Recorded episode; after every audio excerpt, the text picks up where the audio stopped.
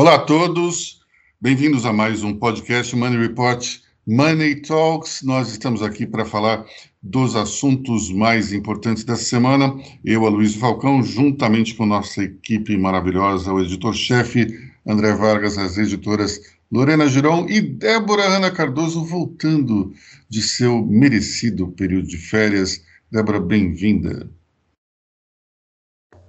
Olá, ouvintes, tudo bem com vocês? Depois de um merecido descanso em terras brasilienses, porque a gente descansa, mas peronomútil, estou de volta aí para falar de política e tudo mais o que importa nessa semana para lá de tribulada, para lá de difícil, porém antes da volta do recesso, porque, né, todo mundo merece um pouco de descanso, até os parlamentares, apesar de eu não concordar tanto assim. Bom, é, André Vargas, como é que foi a sua experiência com a Omicron? Conte para nós. É, passei aqui por 10 dias de isolamento familiar, estava todo mundo tentando se matar dentro da minha casa, e fizemos os testes, e é uma doença muito curiosa. A minha esposa, que há 10 dias estava com a Omicron, fez o teste e está sem infecção. E aí, como todos nós fizemos, descobri que a minha filha tem anticorpos, ela já pegou essa doença em algum momento no passado, ninguém percebeu, ela ficou assintomática, e eu, que sofri, eu posso dizer, de Omicron histérica. Uh, o que é isso? Omicron histérica. Porque eu fiquei mal, eu tossi, eu gripei, tive dor de garganta, um pouco de febre, descobri que não tenho a doença e jamais tive. Isso é mais ou menos a, a, versão Covid da gravidez falsa, é isso? Eu, mais ou menos é, o Covid de. Como é que é? O Covid da. É como aquela a grávida de Sorocaba, é isso? Ah, sei, sei, sei. Olha só. Covid de Sorocaba. Espero só que você não tenha. Você não tenha. É Taubaté. Vezes, né? Taubaté. Né? Ah, como a velhinha de Taubaté? Taubaté? Grávida de Taubaté. Eu tive Covid de Taubaté. Você sabe que essa mulher ela, ela acabou sendo presa porque ela se escondeu embaixo do sofá, né? Lembra disso? Ele está falando da, da, mesma grávida ou não? Estou falando daquela grávida que fingiu a gravidez. é, grávida Então, ela foi presa por falsidade ideológica, né? porque ela mentiu a gravidez, né? E, e era uma, uma barriga meio esquisita, não sei se vocês lembram, uma barriga meio quadrada. Então, ela se escondeu embaixo do sofá e ela foi descoberta porque o policial sentou no sofá e ela soltou um gemido. Aí falou assim: opa, tem alguma coisa esquisita aqui. Enfim. O que eu adoro na história da grávida de Taubaté é que ela carregava muitos filhos e ela andava normalmente com uma leveza de assim, que você olhava e falava, nossa, gente, como que ela consegue sem dor na coluna nenhuma? Era incrível a história da grávida de Taubaté. E ela não deixava ninguém dia a dia. E ela não deixava ninguém encostar, porque era muito nossa, sensível. Nossa, ela fez Edu Guedes chorar em rede nacional. incrível, não incrível. queremos esquecer desse momento. Obrigada, Record. Olha, é incrível, é incrível. Acho que os últimos suspiros dos momentos verdadeiramente trash na televisão aberta, né? A gente ultimamente é, tudo é tão politicamente correto que é, você não tem mais esses momentos assim como Edu Guedes chorando pela grávida ou, ou então o programa Carlos Aguiar feito na TV Gazeta na qual o, o Brega corria solto. É, realmente eu tenho saudade, uma certa nostalgia da breguice televisiva. Bom, vamos falar então do. Vamos começar falando é, da barbaridade que é tentar reduzir os preços por decreto, temos aí uma PEC que procura abaixar os preços dos combustíveis e também a conta de luz. Conta para nós, André Vargas. É, a PEC é, é um projeto de emenda à Constituição que pode ser chamado de projeto errado à Constituição. Porque nessa tentativa de tentar uh, domesticar os preços, uh, conhecendo, por antecipação, conhecendo a lógica brasileira, isso tudo vai dar errado. Em primeiro lugar, o governo, de novo, não vai no que interessa.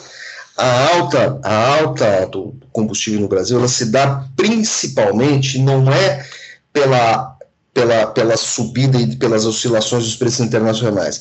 Ela se dá pela falta de uma política cambial que, funcio que funcione. Esse é o principal fator. É, o câmbio muito desfavorável ao Brasil afeta muito esse, a, a, o brasileiro sofre muito com os preços internacionais. Então o que acontece? E aí o Bolsonaro tenta criar mecanismos para agradar a todos, quer dizer, é interessante em algum ponto para o governo manter manter a, a, o real baixo para manter o superávit, superávit de, de comercial, só que ao mesmo tempo uh, uh, o consumidor está muito prejudicado. Em vez do governo procurar alguma medida uh, saudável para corrigir isso, para aliviar esses efeitos, ele vem com essa história toda de tentar domesticar os preços. A alta, a alta do, da energia no Brasil, ela não está vinculada aos preços internacionais. Está vinculada a um problema sazonal, certo? que pode estar começando a ser resolvido porque está chovendo mais no Brasil. Perfeito? Então, assim, é, mas essa chuva é um tanto quanto é, é, ela não está distribuída corretamente. Né? Você tem alguns. o cultivo da soja mostra isso muito bem. Você tem, você tem lugares que a soja está. É, é, vai ter uma quebra de safra por conta da seca, e em outros lugares você vai ter uma quebra de safra, safra pelo exagero é, das águas. Então, é, infelizmente, não, a chuva não está vindo de maneira uniforme e linear aqui no, no país. Sim. Vou te cortar. Não, não, perfeito, perfeito, Luiz. É, a questão principal é que, assim, pelo menos nesse momento, o, o, sistema elétrico brasileiro, a distribuição de energia está equilibrada. Você não tem mais aquele problema do apagão que nós tivemos. Quer dizer, você tinha energia no Nordeste e não tinha no Sudeste. Hoje o sistema está mais integrado. Não está completamente integrado, precisa modernização, obras de infraestrutura, ampliar linhões e tudo mais mas assim, é, é, é, essa distribuição ela é mais equilibrada do que estava há 20 anos atrás no apagão do governo Fernando Henrique. Essas obras ocorreram. Então, assim, tentar domesticar o preço da energia desse jeito pode ser muito perigoso, mas menos perigoso. A questão central é o preço dos combustíveis, que o governo fica tentando tapar o sol com a peneira. O Brasil vincula, o Brasil tem, uma situação como grande produtor de petróleo que é muito curiosa, porque nós aplicamos os preços internacionais, somos um grande produtor de petróleo, mas grande parte da nossa produção é, é de consumo interno.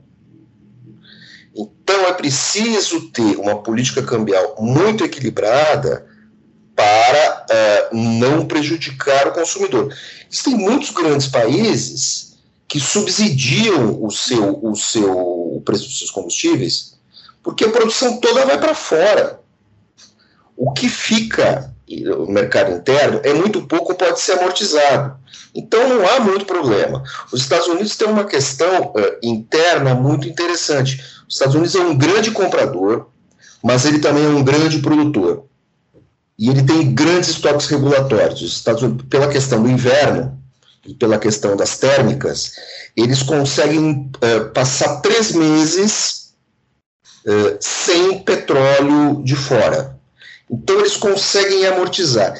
O Brasil, agora, uh, com essa PEC, a proposta errada à Constituição, quer criar um fundo para amortizar esses preços. Como vai ser o mecanismo desse fundo e como isso vai ser colocado em prática no Brasil, é, num país onde está faltando dinheiro para tudo? É, a gente está tentando inventar a roda e não está indo no que interessa. Débora.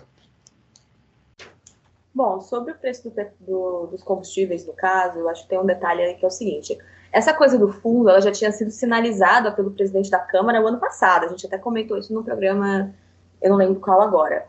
É, então, assim, a gente até criticou falando que, tipo, isso era artificial, porque a gente. Porque a Petrobras, caso você, ouvinte, chegou agora no, no rolê aqui do Money Talks, vou explicar uma coisa para você. A Petrobras é estatal, mas ela opera pela lógica do mercado. Então, o preço do, do combustível que você está ali sofrendo para abastecer o seu carro, é, ele está te contando uma história que a economia não está indo muito bem, que o câmbio está muito alto. Não é que a Petrobras é a, sua, a vilã ou gosta da sua vida, que está querendo ganhar muito dinheiro em cima de você. É porque tem algo errado com a economia brasileira. Então, ela está contando para você que o câmbio está alto, que tem tá, lá fora o preço está alto e que aqui dentro também está repercutindo isso.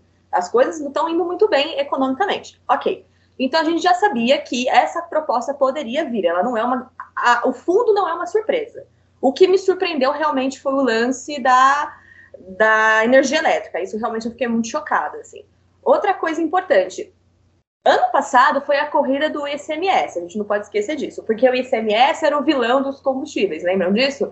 Os, os, os estados, ICMS tinha que diminuir, diminuir, os governadores foram, nossa, tratados como se fossem, assim, os mercenários da República. Aí diminuiu aqui ali, mexeu aqui, foi, foi uma diminuição praticamente irrisória e não resolveu. Que aquilo, inclusive, até fiz um texto muito tempo atrás que era a pílula do ICMS que não resolvia porcaria nenhuma. O próprio presidente da, da Petrobras, o Silvio Luna, defendeu a Petrobras dizendo que o que a Petrobras ganha de dividendos, enfim, boa parte volta para a União, então não é um, um, dinheiro que a Petrobras guarda para si e fica lá, ai meu Deus, é meu dinheiro, ai que delícia, meu Deus. Não, calma, gente, é uma empresa estatal. O ponto que a gente está querendo chegar, aqui onde eu tô e, e tudo mais, é que tudo isso que está sendo discutido agora tira completamente a lógica daquilo que a Petrobras foi desenhada ao longo de muitos anos, que é uma empresa estatal que, até o momento, não tem a intenção de ser privatizada, que está operando pela lógica privada. E isso vai mexer com você que é acionista, por exemplo. Porque se você é acionista, está tá ali investindo seu dinheiro e tudo mais, e, e acredita na, na, Petrobras como uma empresa de mercado, agora você vai ter que lidar com uma Petrobras que vai ter um preço que você não está sabendo exatamente no que, que ela está sendo pautada. E você que está abastecendo o seu carro, você também não vai ter muito controle disso, porque um dia vai estar o preço do mercado, aí vai aumentar, vai diminuir, depois quando voltar vai estar que preço. Porque aí você vai ter, vai ter outro problema, que é quando esse preço for, de novo, colocado de volta. Porque uma hora ele vai amortizar e depois ele vai voltar. E qual vai ser esse rebote? Então, isso não resolve o seu problema, não resolve o problema de ninguém. Na verdade, ele vai criar uma grande distorção para a empresa, para você que investe e para você que abastece. A solução, como disse o Vargas, é realmente cambial e econômica. É, essa questão do fundo, ela não renova, o Brasil não está inventando a roda, como eu disse. Agora, ela funciona muito bem é, para países economicamente estáveis e que tenham uh, uh, recursos sobrando, certo? que tenham caixa. Outra questão, uh, países que possuem esse fundo de amortização não têm a sua infraestrutura grande parte da sua infraestrutura baseado no transporte de caminhões, baseado no transporte diesel. É, é, é, o Brasil vai precisar criar um fundo muito grande para amortizar isso. E, e aí assim, você tem questões políticas todas ligadas. Quem vai administrar esse fundo? Da onde vem esse dinheiro? Como é que vai ser isso? Vai ser mais um bicho esquisito que a gente vai criar. Vamos criar o quê? A Fundobras? Aí quem vai administrar o fundo? É a Petrobras? Não pode ser a Petrobras, não. É a Petrobras que controla o preço. Na toada que a República tá, Vargas, quem vai administrar esse fundo vai ser o Ciro Nogueira, que até o momento está dominando a República todinha. Eu não queria falar nomes, mas tudo bem, né? Vamos lá. O pessoal acho que já pegou. Se, se estivéssemos em 2019, talvez surgisse um candidato para administrar esse fundo, Deltan Dallagnol, não é? Ele não queria, ele não queria administrar o, o fundão vindo do vindo da Lava Jato, então ele poderia tranquilamente se candidatar para isso, né? Candidatos é... não faltam. Bom, pessoal, eu acho que aí tem, a gente tem um, um, ponto importante que foi justamente que o, o André Vargas levantou. É, o, o preço ele está alto no mercado internacional, mas ele está exorbitante no Brasil por uma questão cambial. E nós temos uma lição básica, é, ou melhor, duas lições básicas em economia. Uma é, é juros baixos de maneira artificial, eles vão ter algum tipo de consequência ou na inflação ou no câmbio. Aqui a gente teve claramente uma inversão no fluxo de capitais e essa inversão de fluxo é, começou a turbinar o dólar, né? Mas ao mesmo tempo, a outra lição é que um país ele não se desenvolve com moeda fraca. Vamos lá, vamos olhar qualquer país que tenha crescido fortemente nos últimos 20 anos, tigres asiáticos, diabacó, ninguém, nenhum país desse tem moeda fraca. Porque sem moeda forte você não consegue é, desenvolver a economia. Um grande ponto que as pessoas falam, ah, mas nós temos agora um, um superávit recorde na balança comercial. Sim, é verdade. Muito em função de agro, commodities e dessa combinação com, uma, com um câmbio bastante alto. Agora, vamos lá. E o resto da economia? A gente, é, é, a gente tem alguma vocação, evidentemente, extrativista ou, ou no agronegócio, mas o que trouxe o Brasil até onde ele está é justamente, foi justamente a industrialização.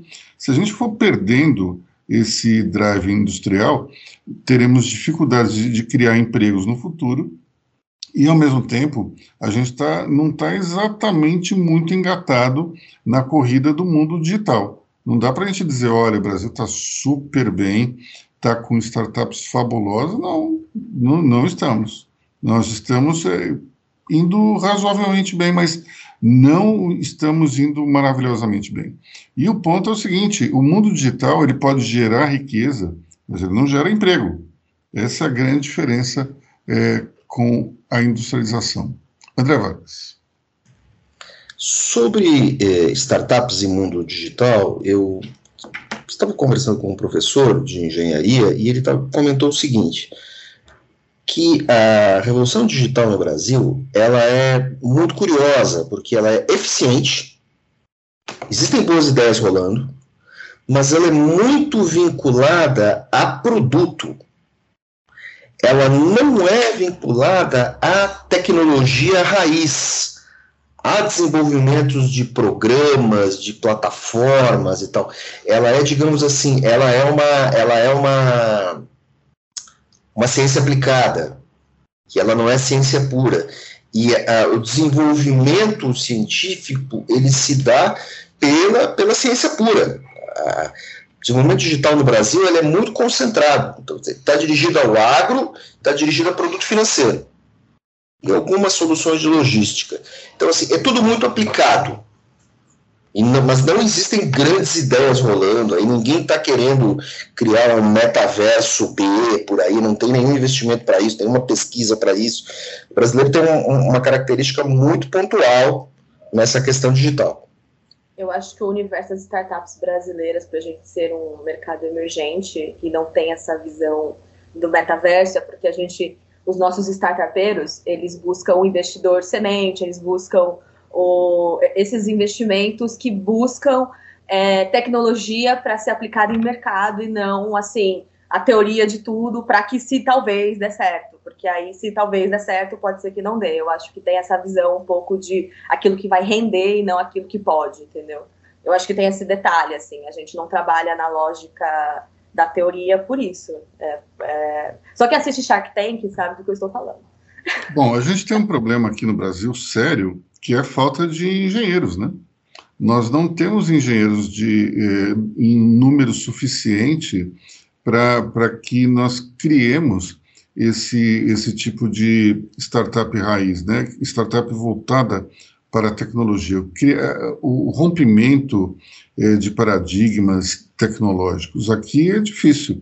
Tanto é que o mercado eh, hoje ele, ele funciona na base do rouba-monte o pessoal de tecnologia é extremamente disputado. E outro dia eu soube de um caso interessantíssimo, um sujeito que ele, ele mudou cinco vezes de emprego num período de dois anos. Cinco vezes. Ele não esquentou a cadeira em nenhum lugar e hoje ele ganha quase que o triplo do que ele ganhava dois anos atrás. E não dá para dizer que é uma pessoa assim diferenciada. Não dá para dizer que é o Einstein da nova geração. É, é uma pessoa com um nível bom, mas não é um nível excepcional. Então, nós estamos nessa fase rouba-monte, de talentos de tecnologia que acaba está eh, inflando um tanto quanto artificialmente os salários do setor. Isso vai dar algum problema em algum momento. Mas o fato é que existe, existe tanta necessidade, tanta carência de mão de obra nesse momento no setor de tecnologia que qualquer engenheiro já sai colocado. Qualquer pessoa que tenha, ou mesmo matemático, qualquer pessoa que consiga ter esse, essa habilidade de programação, compreender o metaverso, o, o que está por trás dele, compreender os algoritmos, essa pessoa está tá realmente bem encaminhada na vida. É, já que a gente estava falando da PEC é, e da tentativa do presidente de reduzir os preços por decreto, falar um pouco aí dessa, dessa capa da revista Veja de hoje, é, na qual um ex-assessor de Bolsonaro confirma a existência de rachadinhas e coloca a culpa na ex-mulher do presidente. André, conta pra gente aí. É uma história toda cheia de furos, é, é uma história que indiretamente compromete o Bolsonaro, no mínimo compromete politicamente o presidente, compromete eh, politicamente e até criminalmente um de seus filhos, o Flávio. Eh, o que acontece nessa história toda é que, assim, eh, se tudo for verdade, Bolsonaro passa por idiota. É, passa por ser um cara irresponsável, por ser um cara que assina uh, papéis sem olhar o que está assinando. Assim. Bolsonaro seria, digamos assim, o. Como é que é? é, é, é ele é como um petista condenado no mensalão, sabe assim? Assinou sem ver. Né? Ele seria o José Genuíno da República. Né? Que todo mundo, todo mundo sabe todo mundo sabe, é uma expressão que nós usamos todo mundo sabe que assim, o Genuíno não roubou, leva a mesma vida que sempre levou e tal, mas assinou um contrato de empréstimo fraudulento e foi condenado por isso. É, essa denúncia coloca o presidente da República nessa mesma situação. É, o cara cometeu um crime. E, e assim, tudo muito mal explicado. E que grande amigo é esse do Bolsonaro, né? Que está lá nas cavernas da assessoria dele, de repente vem e faz uma denúncia, uma denúncia importante, mas assim, é, pontos principais daquilo tudo não, não, não aparecem. Ele diz que a segunda mulher de Bolsonaro, a mãe, a, a mãe do Jair Renan, chantageia o presidente. O presidente da República que se deixa chantagear como assim? E, e que ela pede dinheiro. Que dinheiro é esse? De onde vem esse dinheiro? Para onde vai? É sabido que essa a, a ex-mulher, agora alguém, por favor, cite o nome dela aqui, essa ex-mulher de, Bolsonaro, ela tem um padrão de vida acima das suas condições. Da onde vem esse dinheiro que é, é, a Ana Cristina vale, né? Da onde vem esse dinheiro que sustenta essa figura. E o Bolsonaro, que, que, que se enrolou todo por tentar é, supostamente influenciar a Polícia Federal, não é capaz de colocar a Polícia Federal para resolver esse problema, ainda que discretamente? É, é, e cadê o gabinete de segurança institucional para resolver isso? Aí me aparece um, um, um, sujeito lá vestindo um terno três vezes o tamanho dele, sabe? Que faz revelações republicanas que enrolam mais ainda o presidente. E, e o, cara, o cara fala sério, meu. O cara, o cara usa aqueles termos de porteiro de boate, sabe? O cara show de 1,80m, que nunca apareceu, dá uma entrevista é, é, numa casa no Recreio dos Bandeirantes, na casa X, sabe? É, né? E esse cara se diz amigo do Bolsonaro e que ele troca mensagens com o Bolsonaro sobre questões políticas. Como é que um assessor político de um presidente sai das catacumbas da Zona Oeste do Rio de Janeiro para fazer essas revelações? Assim, e esse cara, ele trabalha onde? Quem é que paga as contas dele? Como é que é isso? Sabe? Eu não estou criticando, eu não estou criticando a reportagem, certo? Eu estou criticando a figura do denunciante. Quando apareceu, a primeira coisa que todo mundo pensou, nossa, é o novo Pedro Collor, é o novo, no mínimo, o novo Heriberto França. Né? O Jacaré, nome dele, Não, não é nada disso. É, né, é, é, uma, é uma, uma denúncia torta, estranha, que ela não.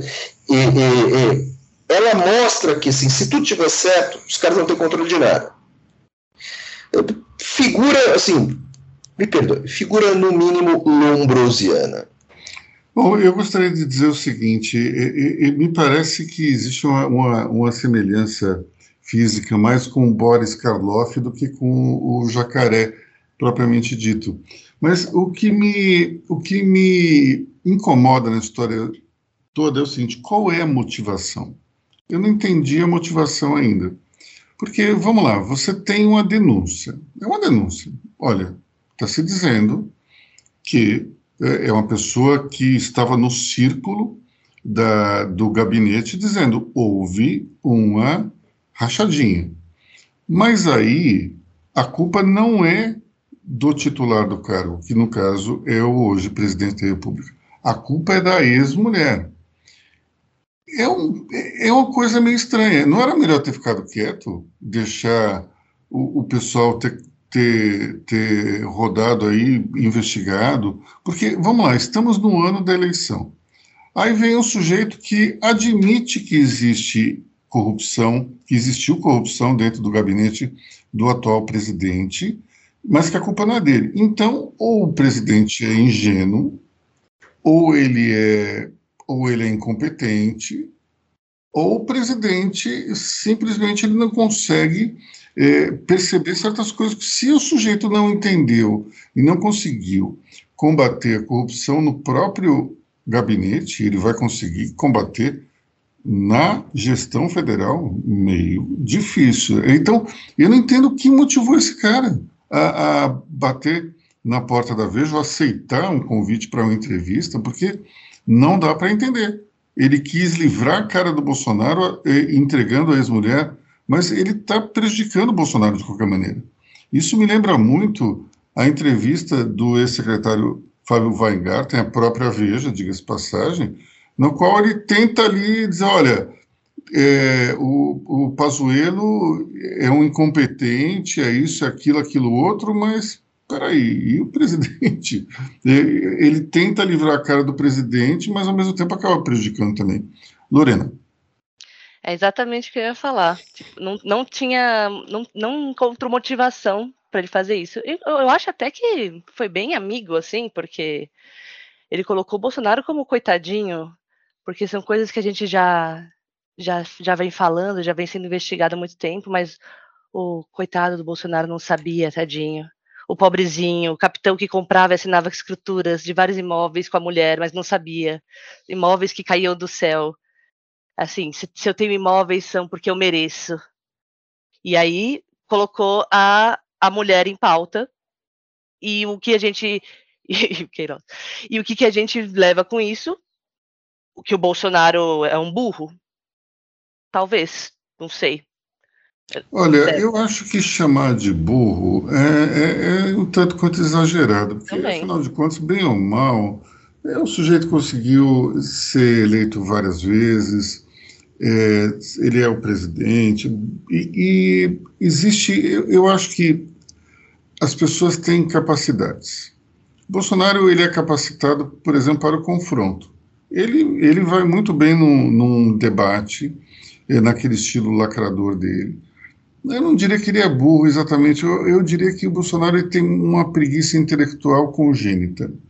Então, ele, ele não vai se preocupar com nada, ele, ele vai jogando no colo dos outros, simplesmente. É burro exatamente ele não é, ele é limitado. Isso é, parece, me pareceu assim uma entrevista é, instruída, sabe? Que, que colocou a culpa na ex-mulher e ele parece um, um, um, pobre coitado que não, não, não sabe o que estava fazendo. Débora. O que eu senti na entrevista é que o jacaré foi, concordo com a Lorena, foi uma entrevista muito instruída, assim, que ele foi colocado ali como advogado de defesa ali, do tipo, a gente vai falar das rachadinhas. Eu, eu acho muito difícil, assim, se isso, vamos partir do princípio de que isso não seja verdade, pelo menos já instruída. Eu acho muito difícil todo esse escândalo das rachadinhas durarem tanto tempo, ele só descobriu em 2018. E outra coisa, a entrevista deixa claro que o Bolsonaro lê jornal, porque ele descobriu pelo Estadão. E, os e eu, o, o assessor dele falou na Veja, então a mídia golpista ele está acompanhando. Então já estamos aí, um fake news a gente já, já desvendou.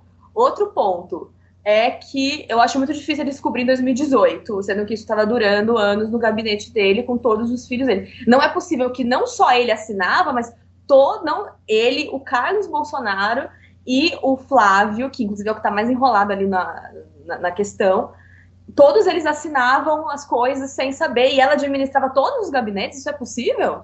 Eu acho isso muito estranho. Eu acho que tem muitos furos nessa história mas de certa forma o Jacaré ali ele foi um advogado de, de defesa e ele tentou ali meio que livrar o, o, o, colega dele. Porém, o que também dá a entender é que durante esses anos ele estava acompanhando o, os rolos da ex-mulher. Que amigo é esse que não chega pro parça e fala assim: Ô meu parceiro, que tô com você aí desde que a gente estava querendo melhores salários quando a gente era militar? Acho que a sua ex-mulher, a sua mulher aí, que é mãe do seu filho, ela tá fazendo uns rolos estranhos aí no teu gabinete.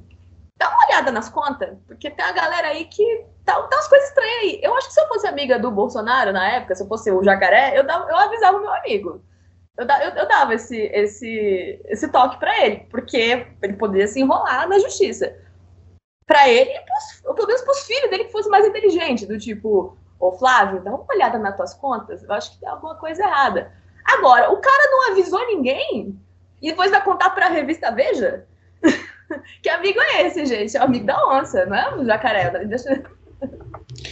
Jacaré, prevaric... jacaré prevaricador, porque você trabalha num gabinete, sabe de uma corrupção, não avisa ninguém, não denuncia, não avisa o seu chefe, sabe?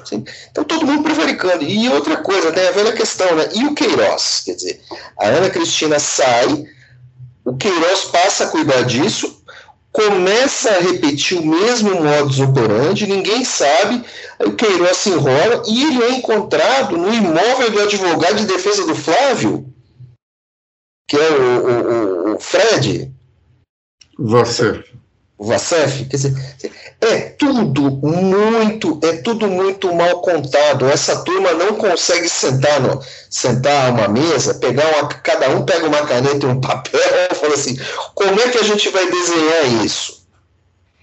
Olha, essa história é tão esquisita e tão, tão mal contada que, na minha impressão, é, só, isso pode ser uma coisa de advogado assim do tipo, isso me lembra muito uma espécie de plea bargain americano antecipado. O plea bargain é aquela é aquele recurso no qual o acusado assume uma parte da culpa e ele tem a sua pena ou comutada ou bastante reduzida.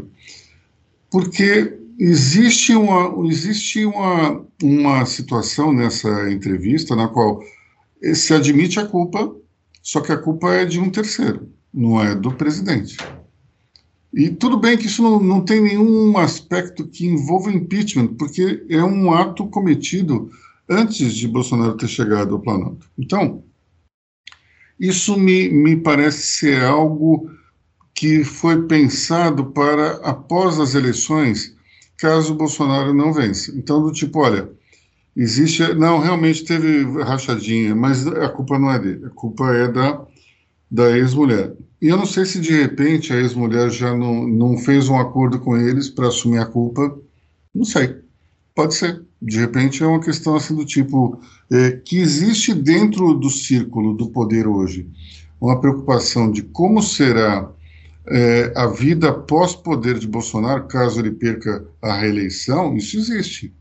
Então, isso pode fazer parte de uma estratégia no caso eventual de uma derrota casos como o da rachadinha vão cair no colo do presidente. Daí foi uma forma de se tentar é, trazer esse assunto à baila antes do, do momento mais hardcore das eleições e daí tentar tirar a culpa do presidente dessa situação. ou então talvez uma ação é, preventiva, já que pode ser que esse assunto seja extremamente explorado durante a campanha eleitoral, e daí, olha, vamos já dizer que houve mesmo, só que a culpa não é do presidente.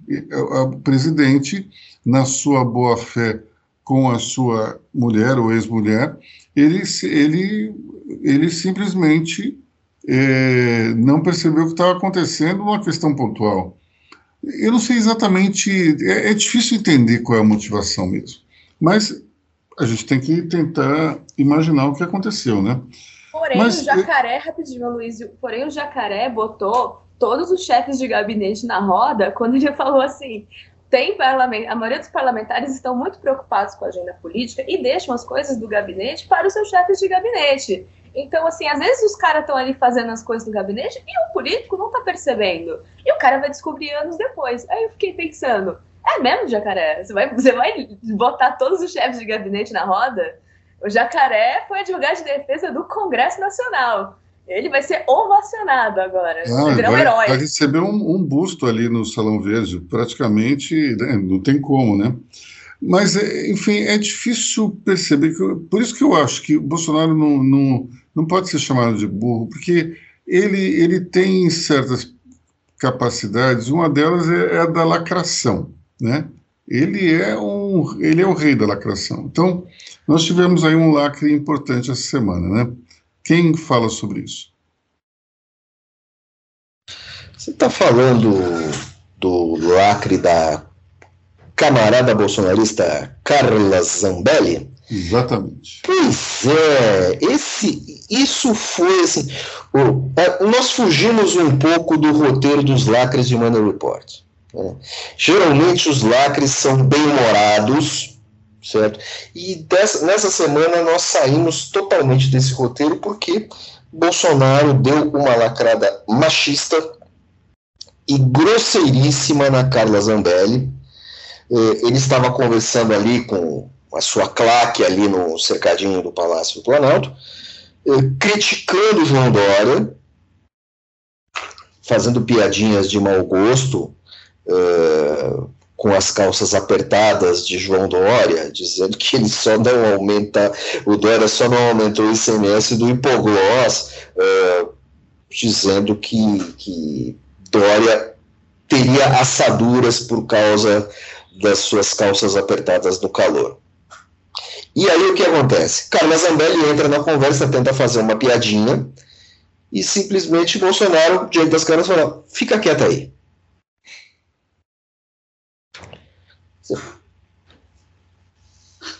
Diga, Débora. Diga, Débora. Você ficou tão chocada quanto eu. Só diga. Eu só digo uma coisa. Bolsonaro é um personagem muito curioso na República, né? Porque agora a gente acabou de falar que ele sofreu um grande golpe de rachadinhas da ex-mulher, que pode condená-lo, e é o mesmo que manda a mulher calar a boca. Quem é Bolsonaro, afinal de contas? Machista ou gado de mulher? Homens, respondam. Eu diria que no mundo de hoje é possível um machista ser gado de mulher. Totalmente o equilíbrio. Possível. equilíbrio Totalmente possível. Aliás, eu diria o seguinte: é possível o sujeito ser mandado pela esposa, né, como, diga as passagens, 99% dos homens são, mas a questão é que alguns podem se ressentir dessa situação e desenvolver um, um machismo incurável.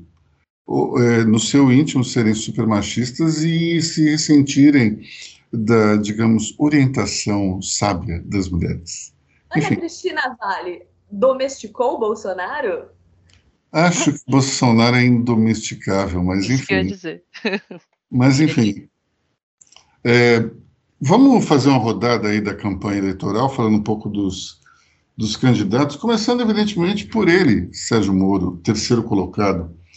É, nós temos aí uma situação interessante da questão partidária. Todo mundo achava que estava Moro já, já tinha se resolvido é, com o Podemos, aliás, até pela relação muito próxima, histórica, entre o ex-ministro e o senador Álvaro Dias, mas essa semana parece que não está exatamente tão é, resolvido assim.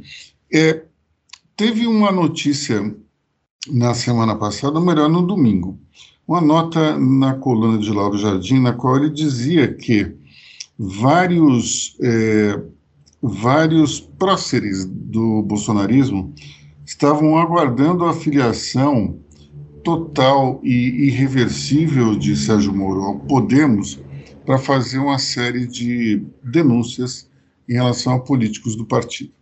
E isso é, traria um certo constrangimento ao, ao ex-juiz, porque afinal de contas ele é um paladino da corrupção.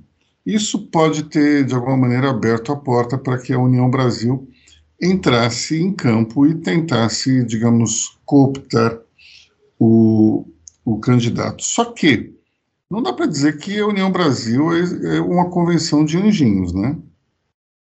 E, portanto, não estamos. Hoje no Brasil, não dá para dizer que tem um partido que você fala assim: olha, aqui não tem corrupção. Talvez o Partido Novo, é, e vamos usar aí uma metalinguística em relação à nomenclatura do partido, talvez até porque ele seja um, um partido com poucos anos de vida, mas o fato é que hoje no Brasil é difícil você encontrar um partido que tenha é, que não tenha nenhum caso de corrupção, alguma acusação, enfim.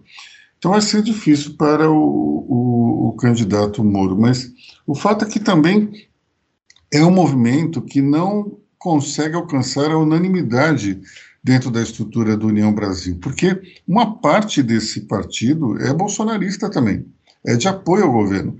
Então, assim como diga-se passagem, o PSDB, hein? A gente, a gente tem que sempre lembrar que uma parte do PSDB acompanhou o governo em absolutamente tudo que ele fez. Você tem é, deputados e deputadas que apoiam o governo, estão dentro ali da bandeira tucana, mas, mas tem, esse, tem esse lado. Então, e esse fenômeno no União Brasil é ainda maior do que no PSDB, bem maior, eu diria. Então, é um tanto quanto complicado. Sem contar que há problemas é, na, nos palanques regionais. É, a candidatura Moro ela vai é, bater de frente com alguns candidatos do União Brasil é, a governador que são apoiadores do governo. Então, eu, eu acho que está meio complicado isso aí. Não sei se não sei se a filiação Podemos está totalmente descartada nessa altura do campeonato. O que, que você acha, André Vargas? Eu acho que nessa eleição, nessa fase da próxima eleição, é, esses distúrbios, esses solavancos, esses maus humores regionais, eles devem seguir por mais um tempo, até que você vai ter um momento de convergência onde todo mundo vai amarrar as questões. Eu acho que nessa, como, como o cenário está muito tumultuado, a gente fica olhando essas questões macro e, e, e até aumentando a importância disso. É, ninguém vai deixar de ser candidato. Então, assim, daqui a pouco você vai ter aquela a grande concertação partidária, né, teremos as, a, a, a, os congressos dos partidos e tudo mais, e isso tudo vai se desenhar. Resta saber como isso vai se desenhar para todos os candidatos. Nessa questão, quem me parece mais tranquilo é o próprio Bolsonaro, que tem ali o seu grupo de apoiadores que sabe que se apoiar o presidente, o presidente vai ter no mínimo seus 20 e tantos por cento de votos, ou seja, ele vai conseguir puxar uma bancada, né? e você tem a, a, a turma da terceira via que fica procurando procurando um, uma má ação. Esse, esse problema ele também não está afastado do segundo candidato Lula que tenta construir essa sua frente ampla com outros partidos, eh, tem essa questão ali dele com o Alckmin como vice, que ele tem que convencer toda a militância, por exemplo, que o Alckmin é viável para o partido. O, o, André, deixa eu só é. finalizar o Moro, eh, antes da gente partir para o Alckmin e para o Lula. É, vocês, é, quem está ouvindo, e, e, principalmente Débora, e Lorena não têm noção do que, tinha, no que havia nos anos 70, que era um negócio chamado Cenas dos Próximos Capítulos. Terminava o capítulo da novela e antes de passar, passar os créditos, tinha um troço que era cenas dos próximos capítulos. E você via ali, e, por um minuto e pouco, algumas eh, situações que eram inéditas daquela novela. Isso era uma forma de, digamos, chamar a, a atenção das pessoas pro, para os próximos capítulos da, do, do programa. Mas, enfim, é, nós teremos aqui um, um, um, cenas dos próximos capítulos em relação ao Moro. Primeiro é, é dentro, do, dentro do núcleo duro do bolsonarismo, todos acham que ele vai desistir. Todos existe uma convicção muito grande de que o candidato não vai até o final. E ele entra para disputar uma cadeira de Senado pelo Paraná. Isso é uma convicção. É, e não existe. É interessante que, do mesmo jeito que eles não economizam veemência para falar isso, são extremamente dissimulados quando se pergunta simplesmente a razão. Por que que Moro ele, ele iria desistir? Ninguém fala. Então, ou tem alguma coisa aí na manga, ou então é, é simplesmente o que os americanos chamam de wishful thinking. O outro ponto interessante das cenas dos próximos capítulos é que Moro tem no seu celular várias mensagens do presidente Bolsonaro que ele já, ele já separou e ele vai mostrar no momento oportuno da campanha. Então, é, é, isso vai ter um efeito semelhante, curiosamente, ao da Vaza Jato.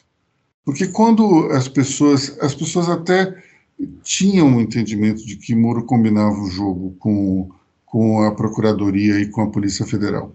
Mas quando você enxerga aquilo, quando você materializa aquilo, tem um impacto muito grande né, o, o, o, jornalista Hélio Gaspari dizia, quando trabalhei na revista Veja, é, sob orientação dele, que era o diretor adjunto de redação, ele dizia: ninguém resiste a um dragão. Dragão é a transcrição de conversas particulares.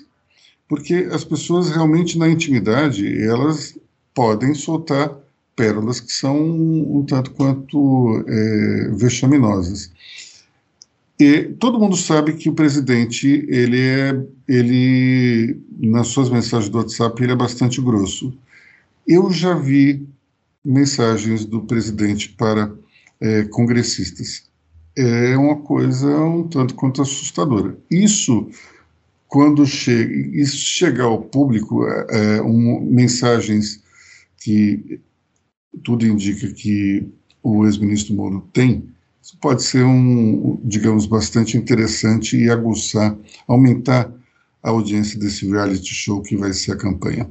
Débora, você que é uma fã de realities políticos. Eu quero fazer um disclaimer, porque eu não estava nos anos 70, aliás, mas eu estava nos anos 2000. E, apesar de eu não estar ali vendo novelas, eu estava assistindo Dragon Ball Z isso. Goku falava: nos próximos capítulos você verá. E isso acontecia também, entendeu? Na TV Globinho. Então, por favor. Isso, defende a gente. É isso aí. Dragon Ball Z. E eu, eu entrei agora no, numa dimensão na qual as minhas editoras fazem referências iguais às do meu filho. Muito bom. Interessante. Vamos lá, então. É, é, André Vargas, a gente estava falando do Lula e do Alckmin, vamos lá. É, a questão toda que também é, é, são as alianças regionais. Né? O, o, o, Lula tenta criar uh, essa questão de uma frente ampla, né? uh, a exemplo do que foi feito no, no, Uruguai e em outros momentos em outros países, uma frente ampla de esquerda, uh, mas ele enfrenta dificuldades aí com alguns núcleos como em Pernambuco, e ele também tem essa questão de que a figura que ele quer trazer é, é o Alckmin. O Alckmin não é exatamente o Zé Alencar. Certo? Ele tem, ele, ele, como tucano de alta plumagem, como se fala por aí, ele, ele sempre teve em São Paulo uma relação muito tensa com o PT. E os petistas de São Paulo não toleram Toleram o Alckmin muito menos do que eh, a relação deles com o Fernando Henrique e com o Serra que é uma relação mais, foi uma relação mais tranquila ao longo dos anos. Eles, a, tem toda aquela questão da repressão às greves de professores, a, a, as, as desocupações e tudo mais, reintegrações de posse, que a polícia de São Paulo foi muito agressiva. Então tem uma tensão aí que o Lula vai ter que consertar com essa turma. Então fica um discurso muito esquizofrênico por parte da esquerda. O Lula fica dizendo que o Alckmin é um cara legal, e de fato, o Alckmin é um cara legal, convívio diário pessoal com ele, o Alckmin é ótimo, figura agradabilíssima, certo? É, é, grande tio do interior, cara, boa conversa tal, um pouco reservado, mas assim, talvez de todos os políticos que estejam aí, do PSDB, o, o Alckmin seja o cara de mais fino trato cotidiano de todos, certo? Agora, ele tem que convencer a turma dele que isso pode ser viável, certo? E ao mesmo tempo ele tem que ficar dando carinhos à esquerda. Então, no mesmo parágrafo, ele, ele, ele fala bem do Alckmin e fala de leituras de Marx. O PT nunca citou muito Marx na sua vida. E aí fica um discurso completamente esquizofrênico. O, o, Lula deu ali uma coletiva né? A coletiva em si não, não foi grande coisa, o discurso dele foi muito bom, Lula é um cara bom de discurso, mas assim, se revela o quê? Que todos os candidatos têm os seus problemas de amarração com as suas bases, alia, com as suas bases e com os seus aliados. Mas num futuro não muito distante, tudo isso deve entrar num processo de convergência, de amarração, porque aí uh, estando decidido dentro dos partidos quem vão ser os candidatos oficialmente, uh, essa barulheira toda some e quando se amarra quem vai ser o companheiro de chapa, tudo isso some. Então, por enquanto, só barulho. Débora? É, e sobre essa coisa da esquerda, o fogo cruzado da esquerda, São Paulo continua sendo um território sensível não só para o governo, que a gente já contou essa história, mas para a esquerda também porque o Lula já deixou claro várias vezes que o PT nunca esteve tão próximo de conquistar o estado de São Paulo. O PT já tentou várias vezes e perdeu, assim, o governo do estado, e agora ele acredita que está próximo de conquistar com Fernando Haddad. Porém, existe uma aliança sendo feita com o PSB, o B de bola, não o D de dado. PSB de bola, que é que tem mais de França na história, que quer também voltar ao executivo. Ele sentou uma vez e nunca mais quis largar. E ele tentou ali, a prefeitura também não conseguiu. Chegou ao segundo turno contra o João Dória. Alguém, né, se você não se lembra deste momento da República Brasileira, você vai se lembrar de quando ele foi chamado de Márcio Cuba por João Dória. Agora você lembrou. Vamos voltar aqui a contar essa história. E aí o, o Márcio França quer voltar para os Bandeirantes. E ele não quer abrir mão da candidatura. E o PT não quer abrir mão de Fernando Haddad. Então, existe uma, agora uma, uma briga de forças que é: PT está tentando convencer as lideranças do PSB que Márcio França tem que sair ao Senado. E o PSB, basicamente Márcio França, quer convencer todo mundo de que quem tem que sair ao Senado é o Fernando Haddad. E tá nessa briga toda. Em compensação, no, em Pernambuco, tem, tem uma vacância ali, porque o Pernambuco já é da coroa do PSB, que está para que não tem um candidato ainda definido, né? Porque o, o Paulo Câmara está no seu segundo mandato.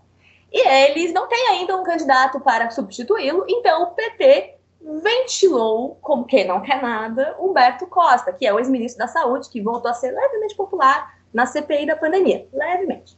E o PT falou assim: olha, tem o Humberto aqui, tá fazendo nada, tá, tá no Senado, sabe? Como assim? E então, o pessoal do PSB falou: olha, mas a gente tem uns caras aqui. Aí sugeriram o ex-prefeito mais outros dois nomes que agora não vou lembrar. Mas tá essa coisa meio o PT querendo pegar mais estados do que o necessário e o PSB negociando sete estados com o PT.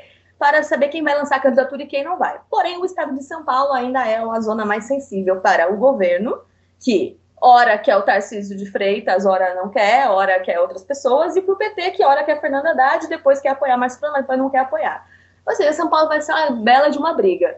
Você teve até fogo amigo vindo de, do Rio de Janeiro, com o Marcelo Freixo falando assim, eu acho que, assim, jogando no ar, acho que Fernando Haddad é a melhor opção.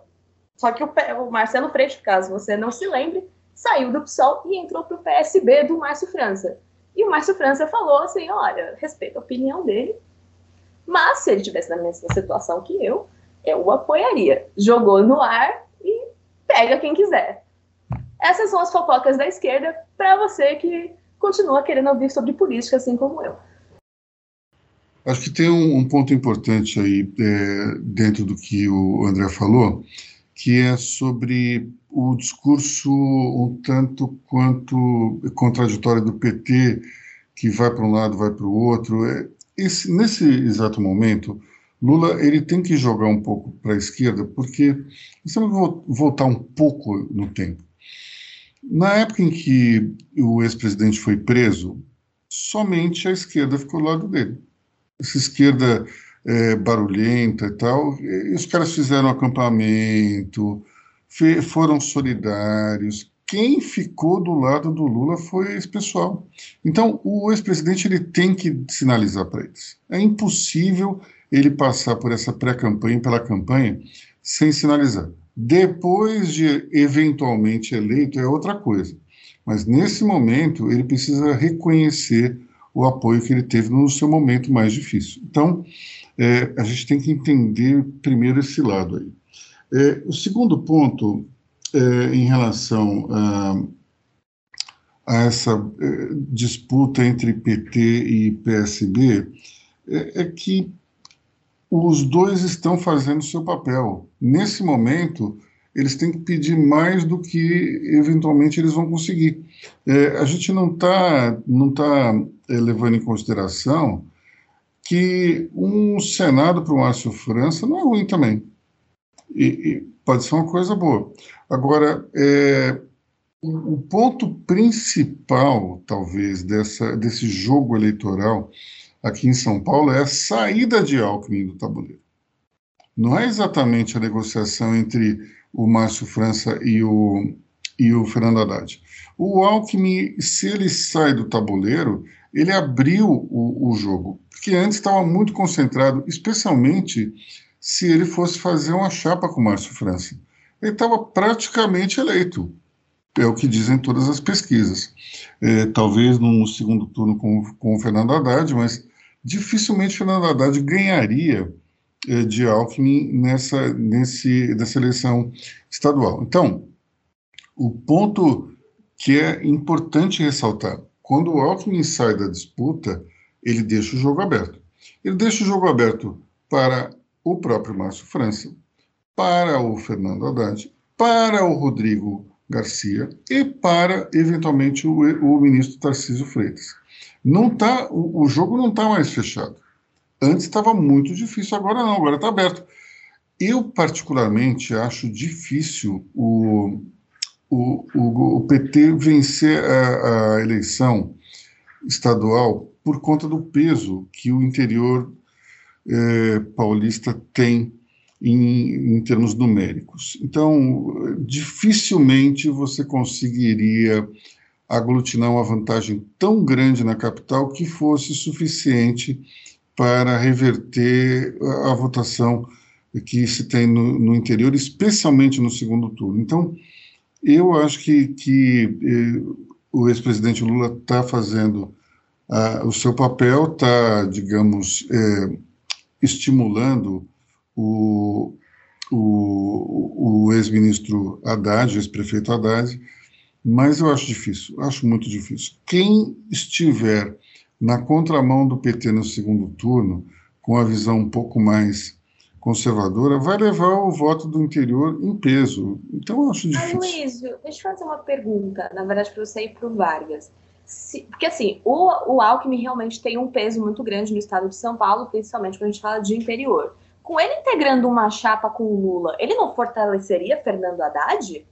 Acho que não. Hum. Acho, que, acho que ele seria mais visto como um traidor do que necessariamente como um, um aval para Fernando Haddad.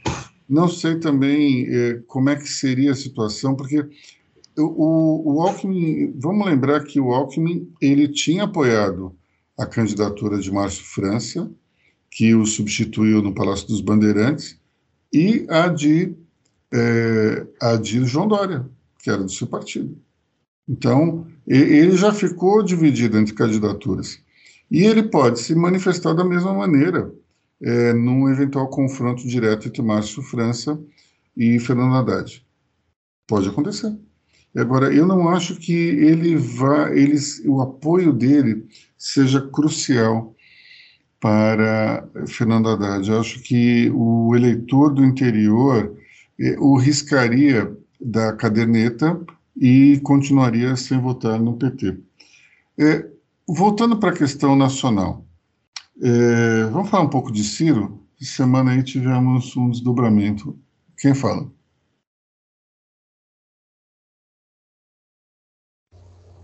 Bom, Ciro Gomes, ele decidiu que ele quer ser um pouco mais paz e amor. Ele, acho que ele, acho que ele tá ouvindo Money Report, Money Talks. Acho que ele tá ouvindo a gente no carro, em casa, lavando louça.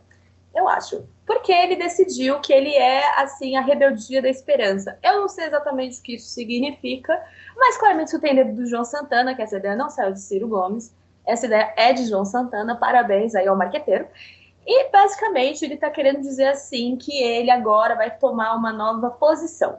Vale lembrar que o Ciro Gomes ele estava numa toada de bater muito no Sérgio Moro, inclusive até chamando ele para um debate porque o Sérgio Moro tomou o lugar dele. Porque ele era a terceira via, ele ficou em terceiro lugar em 2018, ele queria ficar em terceiro, ele queria a medalha de prata dele de qualquer jeito. Ele é o, assim, ele é o atleta olímpico que ficou feliz com, com a medalha de, de prata dele, de prata não, de bronze. De bronze dele. E aí agora ele tá triste que o Sérgio Moro tá quase pegando ela, tá chateadíssimo. Então agora ele é, ele é a renovação da esperança, de uma esperança que ninguém tá acreditando mais tá rolando isso e ele mudou esse discurso. Ele agora tomou um remedinho e tá querendo parecer mais tranquilo. Eu acho que ele percebeu que o eleitor tá cansado de treta. Ele tá percebendo que o eleitor tá cansado de briga, tá cansado de, de, de um ficar atacando o outro, tá buscando proposta. Outra coisa importante é que o Ciro Gomes também está querendo mostrar que ele é o único que tem proposta, né? À toa que ele lançou um livro, né? Que, gigantesco para falar que tem proposta, porque ele é prolixo. Então, o Ciro Gomes ele está nessa toada de uma, de uma reconstrução do discurso eleitoral dele em 2022, percebendo que em 2021 tudo que ele tentou só desidratou ele. E ele também veio com aquela coisa no final do ano de que ele estava sendo perseguido politicamente, com aquela coisa da polícia atrás dele, enfim. Mas que agora acho que o Ciro Gomes vai tentar uma coisa mais tranquila, mais em paz, e que talvez tentará, talvez ele tentará atacar menos os candidatos e tentará se mostrar mais como viável. Eu não sei até que dia isso vai durar, talvez dure até amanhã, talvez daqui uma semana, ou talvez dure até o final da, da, da, da campanha, mas que ele está em busca da sua medalha de bronze, desculpe ouvinte, é isso ele tá, porque prata e ouro eu acho que ele não vai conseguir nessa Olimpíada. Lorena. Eu ia falar que outra outra possibilidade que, que andam falando é que a, a ex-ministra Marina Silva pode ser a vice do Ciro Gomes, né? Então é, é uma, uma outra proposta que ele está buscando. Só que tem um empecilho, porque a aliança é, tem a presença do João Santana, que é o marqueteiro da campanha, que foi o que foi alvo de propagandas negativas para a Marina, que foi produzida pelo Santana.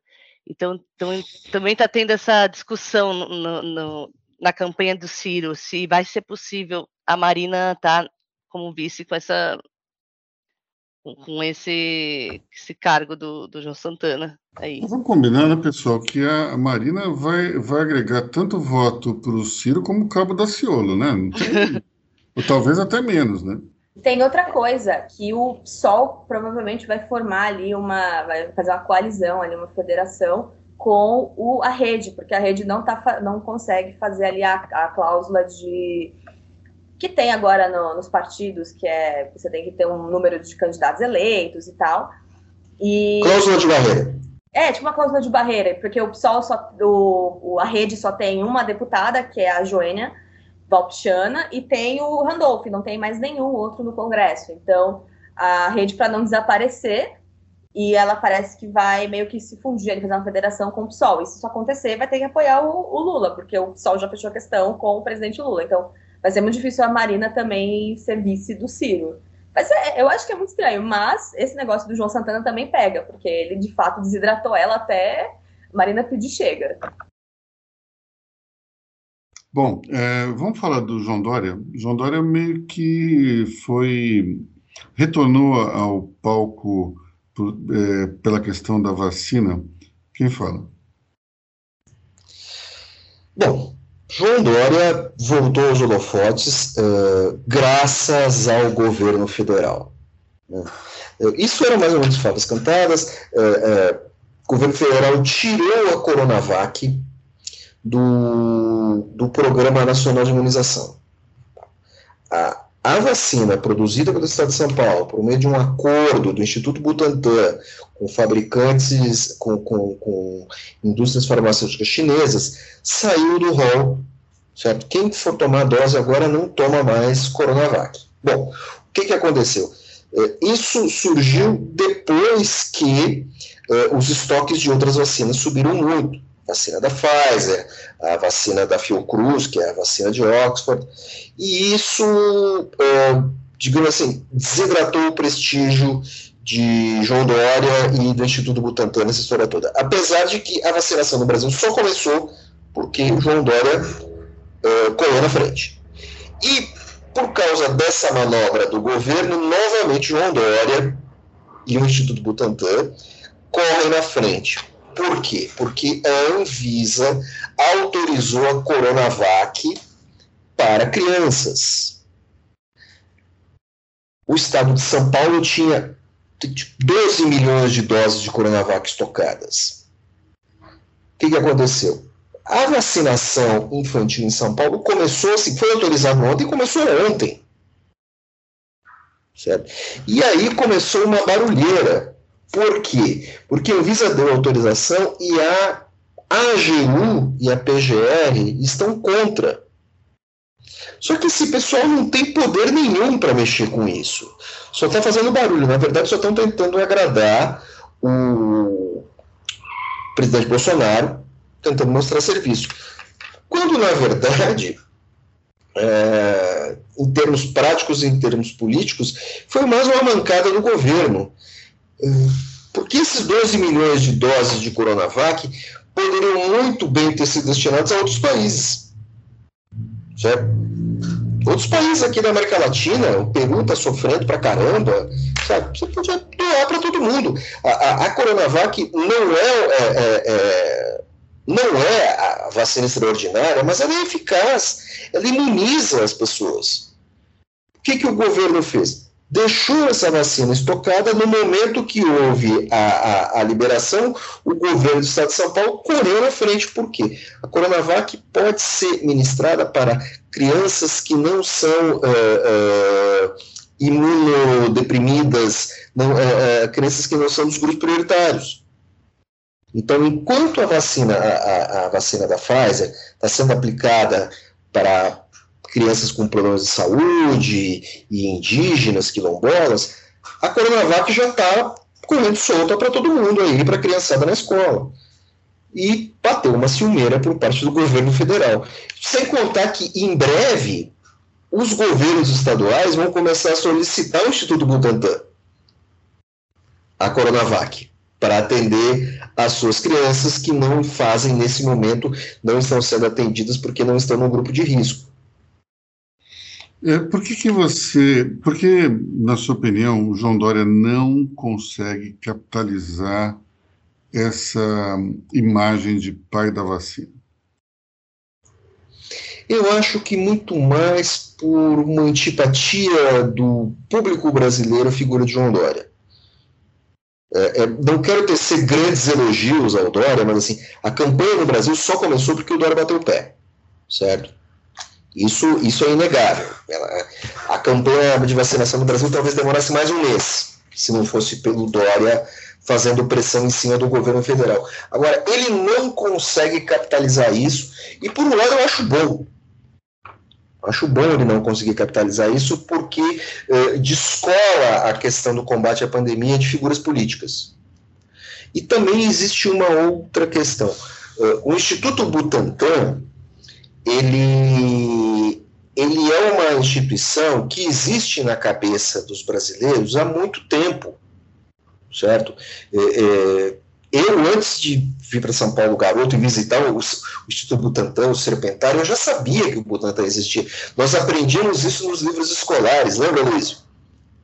Sim, sem dúvida. O Instituto Butantan era mais interessante do que a Fiocruz, até porque tinha aquela questão das cobras e do. Né? Era, era, era, era, um, era uma instituição meio que. Era um, um MIT brasileiro.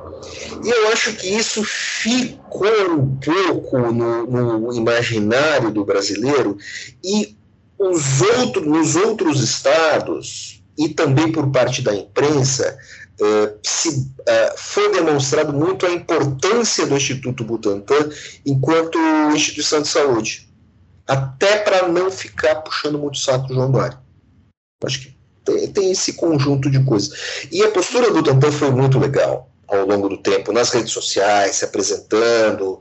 Eh, nós, nos nossos boletins da pandemia, citamos o Butantan direto. Tivemos até uma sessão, como é que é, é, é como é o nome do, do diretor do Instituto? É, Dimas Covas? Dimas Covas. Seu Dimas responde, havia uma sessão, todos os dias o, o, o Dimas Covas ia para as redes sociais e respondia. Então, assim, ele ficou com. Uh, ele, ele representou bem o Instituto, que foi muito atacado pelo governo. Então, acho que no frigir dos ovos é mais ou menos isso. Débora? Acho que em defesa aí um pouco do, do que o João Dória não consegue capitalizar, eu acho que a gente tem uma questão também que é a seguinte: a gente tem o, o governador de São Paulo que inicia a campanha, que pressiona o governo e tudo mais, aí o governo começa a fazer a parte dele ali atabalhadamente, a gente tem ali a gestão Pazuello, que a gente não precisa falar sobre isso, é muito traumático, mas que tanto, mesmo assim, ah, o Bolsonaro é negacionista, tá, tudo bem, mas o governo é o governo Bolsonaro, certo? Independentemente do negacionismo, quando a gente fala de governo federal, Ministério da Saúde, é o governo Bolsonaro. Nem Bolsonaro e nem João Dória, de certa forma, capitalizaram isso politicamente, no sentido de que a vacinação agora no Brasil está andando e Bolsonaro também não teve um aumento de popularidade. Ah, mas o Bolsonaro nega a vacina. É, mas o Brasil está vacinando. O, o governador João Dória pressiona o governo, inicia a campanha, faz não sei o quê, vacina crianças, vacina todo mundo, e também não consegue. Porque eu acho que existe uma coisa que a gente esquece aqui no Brasil, que acho que é um pouco diferente de países como os Estados Unidos e tudo mais, é que no Brasil vacinação é uma coisa muito cultural. A gente está acostumado com vacina. A gente tem calendário de vacina. A gente não tem medo de agulha aqui, de, de, de ir atrás de vacina. A gente, a gente, não, sim, a Fiocruz é federal, mas a, a questão que eu quero dizer é que assim, o governo federal é o governo Bolsonaro agora. E ele, mesmo assim, ele também não, não, não gerou uma mudança na, de votos para ele. Tipo, ah, agora o Bolsonaro, o governo Bolsonaro está vacinando. Mesmo com a postura dele anti-vacina, isso não mudou muita coisa para ele também. O que, eu tenho, o que eu tenho a dizer é o seguinte, que eu tenho a impressão que como para nós vacinação é uma coisa cultural, do tipo, a gente não tem medo de vacinação, por mais que tenha medo de negacionista muito doido, o brasileiro médio ele está correndo atrás de vacina. A gente tem uma taxa de aceitação muito alta, até muito alta próximo de muitos países desenvolvidos. Porque a gente tem a cultura do Zé Gotinha, a gente tem. A gente, a, a gente já nasce tomando vacina. A, a, as mães correm atrás de vacina para os seus filhos. A gente teve, a gente é um país que aceita. Então eu acho que a gente olha um pouco para essa corrida política pela vacina e acho que meio do nosso imaginário um pouco que é assim, os governos estaduais, federais e tudo mais, é, vocês estão fazendo mais que sua obrigação um pouco, porque é uma pandemia, nós somos um país que vacina. Tipo, tá todo mundo olhando e pensando assim, tá, é para vacinar mesmo, gente, é uma pandemia, nós somos o Brasil, sabe? Aqui não é um país negacionista. O negacionismo é um ponto fora da curva do Brasil, não é a, a regra.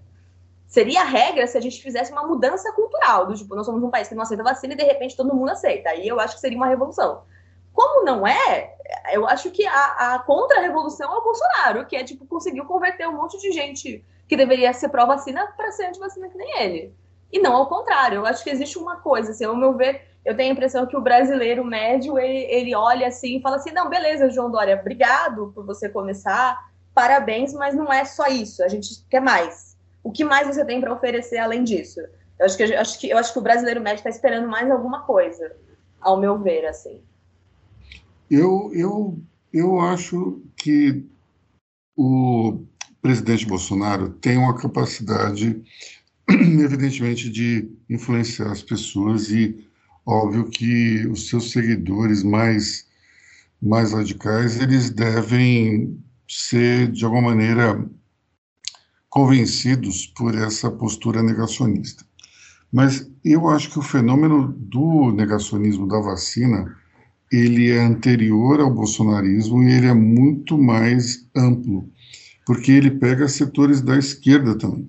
O, o, a questão da vacina, ela, ela tem suas origens ali nos anos 80, até nos anos 70, e ele, ela começou em comunidades é, rurais ou comunidades alternativas. Isso não é algo que tem uma, não tem exatamente uma, um início na, no conservadorismo. Depois você tem também outra tendência que é a religiosa, que mas é um pouco maior do que o bolsonarismo.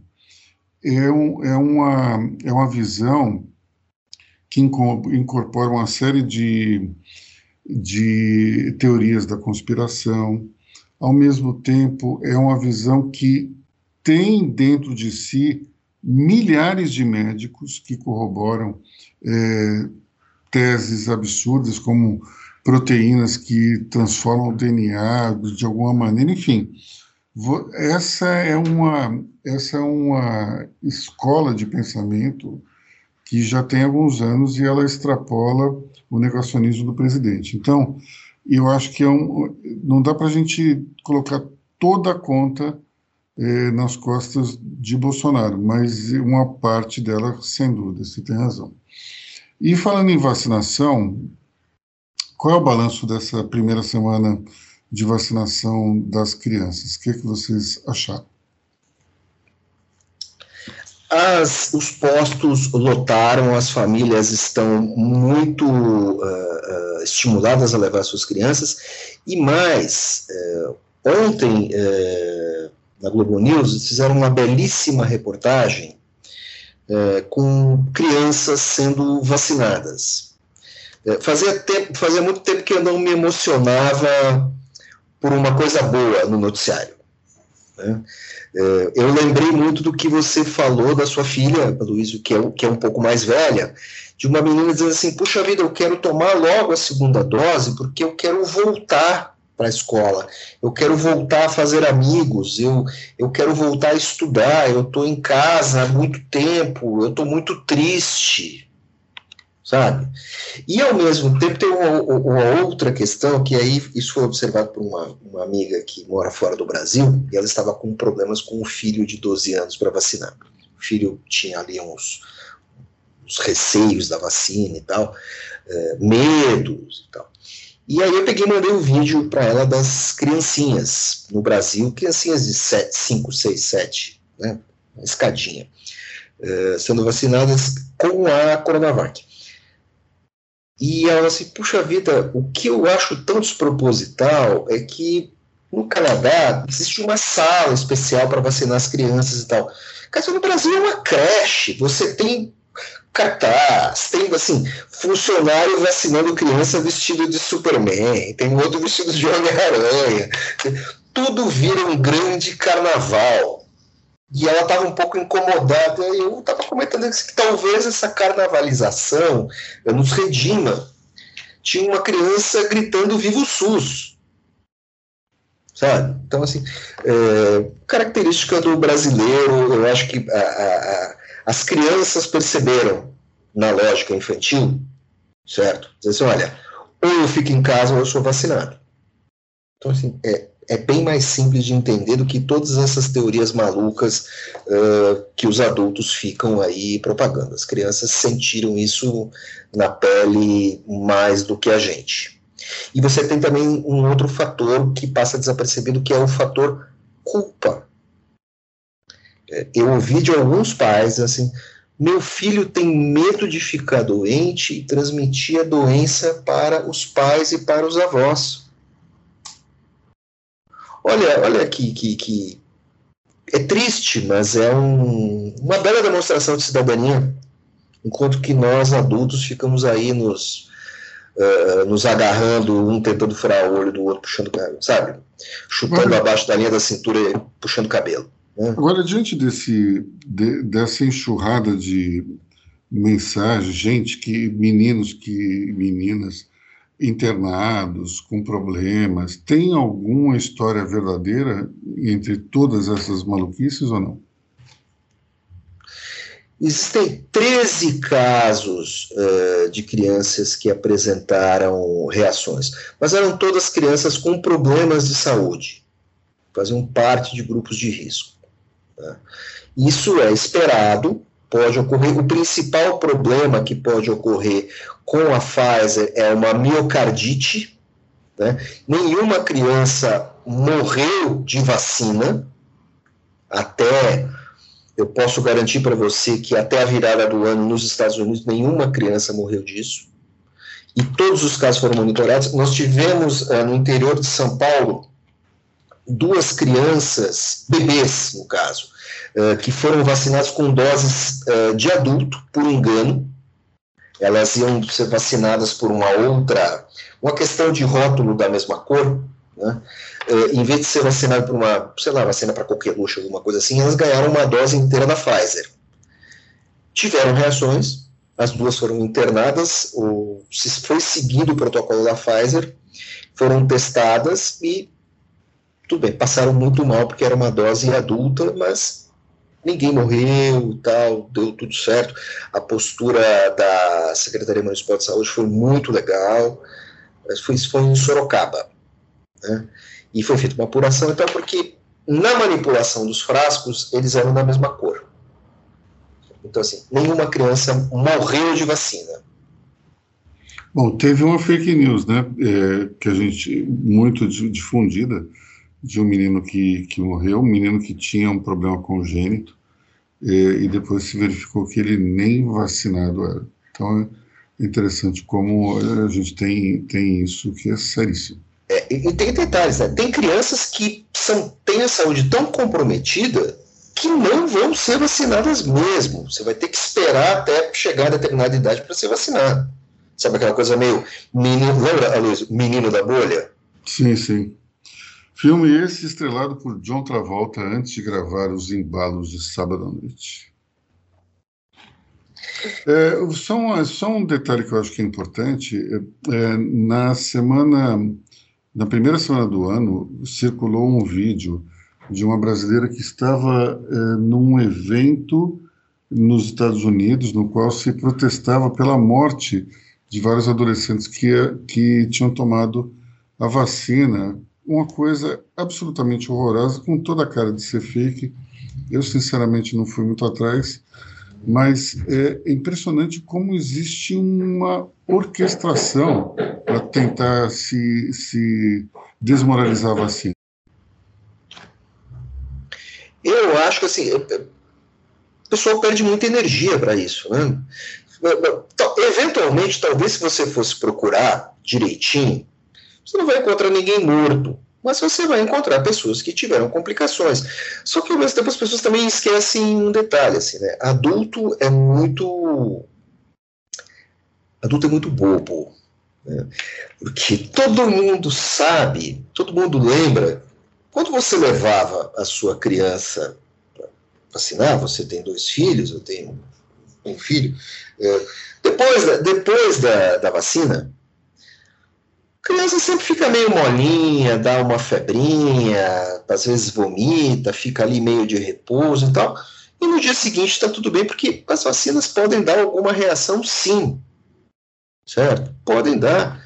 Isso é perfeitamente isso. Agora fica bando de adulto reclamando que a vacina causa problemas e tal. Quando eu tomei a primeira vez, um dia depois eu passei meio mal, baixou pressão, fiquei com calafrio, pronto, passou. Né? Então, acho que é isso, é, é, é, sabe, muita reclamação por nada. A vacina não é aspirina, é outra coisa. Assim, vacina não é remédio. Né? É, eu, por exemplo, sempre tenho reação com qualquer vacina. A vida inteira sempre tive reação e sempre foi uma coisa normal. Agora a gente vai ficar todo, toda vez controlar, ver, ver cada mini reação, vai, vai falar que é para acabar com a vacina? A, Lorena, quando abre a janela, a janela do quarto de manhã, entra um vento, ela já tem é, reação. Exatamente, exatamente. Meus caros, estamos encerrando mais um Money Talks. Falamos para caramba, certo? Vamos tentar dividir, vamos tentar dividir isso em dois da próxima vez, não sei, porque olha, eu acho que estava todo mundo com saudade. O Aloysio veio semana passada, a, a, a equipe estava completa dessa vez, e puxa vida, não faltou assunto apesar do recesso no, no, no legislativo. Meus caros, eu, André Vargas, me despeço, em meu nome, em nome do nosso líder Aloísio, que está imerso numa bolha de barulho. Eh, até a semana que vem. Bom feriado, bom feriadão de São Paulo a todos. Nós estaremos trabalhando de plantão e tudo mais, informando meus caros. Até a semana que vem. Obrigada a todos, ouvintes. Até semana que vem. Tchau, tchau, ouvintes. Até semana que vem e vou parafrasear Pedro Halal para terminar, que é: se você está esperando uma criança morrer de vacina para provar sua teoria, procure um psiquiatra. E lembrando, avisando a todos, daqui saio para tomar a minha dose de reforço, pois não estou contaminado.